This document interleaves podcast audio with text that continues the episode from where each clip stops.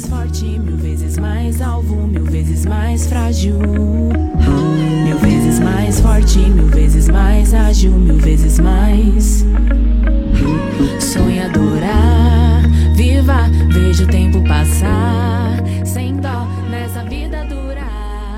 Olá, companheiras e companheiros. Um dos nossos objetivos é o resgate de memória de trabalhadoras e trabalhadores que construíram esse país, seja como uma liderança de um grupo, um quilombo, por exemplo, ou uma luta solitária de rompimento de regras opressoras de nossa sociedade. Mas essas lutas individuais deixam suas marcas e nos incentivam à busca de uma sociedade igualitária. Assim, Hoje vamos conversar sobre a história de Enedina Alves Marques, a primeira engenheira mulher do Paraná e a primeira engenheira preta do Brasil. Filha de imigrantes, o casal Virgília Alves Marques e Paulo Marques chegaram a Curitiba no início da década de 1910. Não se sabe o estado de origem. Virgília trabalhava em casas de família e lavando roupas para quem a contratava. Paulo prestava pequenos serviços de reparos de moradias e chácaras complementando a renda familiar. Mas o casamento acabou devido às brigas. Com isso, Enedina acompanhava e auxiliava a mãe nos afazeres na casa de um major e delegado Domingos Nascimento Sobrinho. O contato com os livros na casa,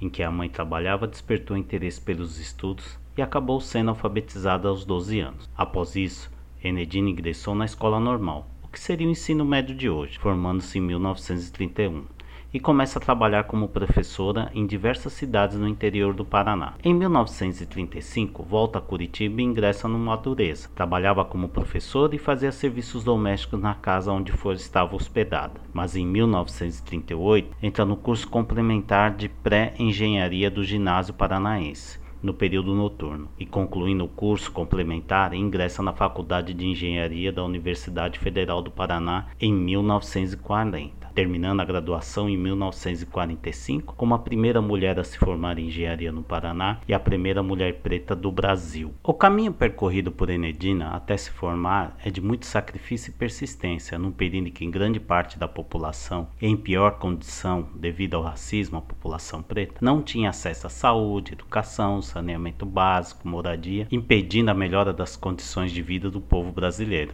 Após se formar, ela ingressou na Secretaria de Viação e Obras Públicas, depois tornou-se chefe de hidráulica e chefe de divisão de estatísticas e do Serviço de Engenharia do Paraná. Em 1947 é transferida para o Departamento de Águas e Energia Elétrica. As principais obras dela são as usinas Capivari, Casa do Estudante Universitário de Curitiba e Colégio Estadual do Paraná. Em 1962, ela aposenta com 49 anos e tem reconhecimento do governador da época, que por decreto lhe garantiu uma aposentadoria equivalente à de um juiz. Em 1981, ela falece com 68 anos devido ao infarto. Como morava só, o corpo é encontrado após uma semana. Um jornal sensacionalista divulga seu falecimento como uma idosa excêntrica gerando revolta entre os membros do Instituto de Engenharia do Paraná, que protestam e com isso diversos artigos são publicados dando a devida importância a Enedina.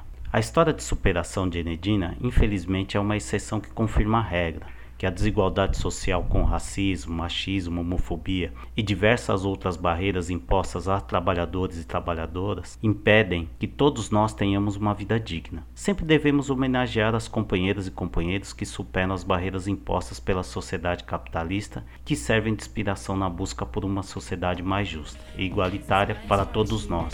E é essa a luta do MTST.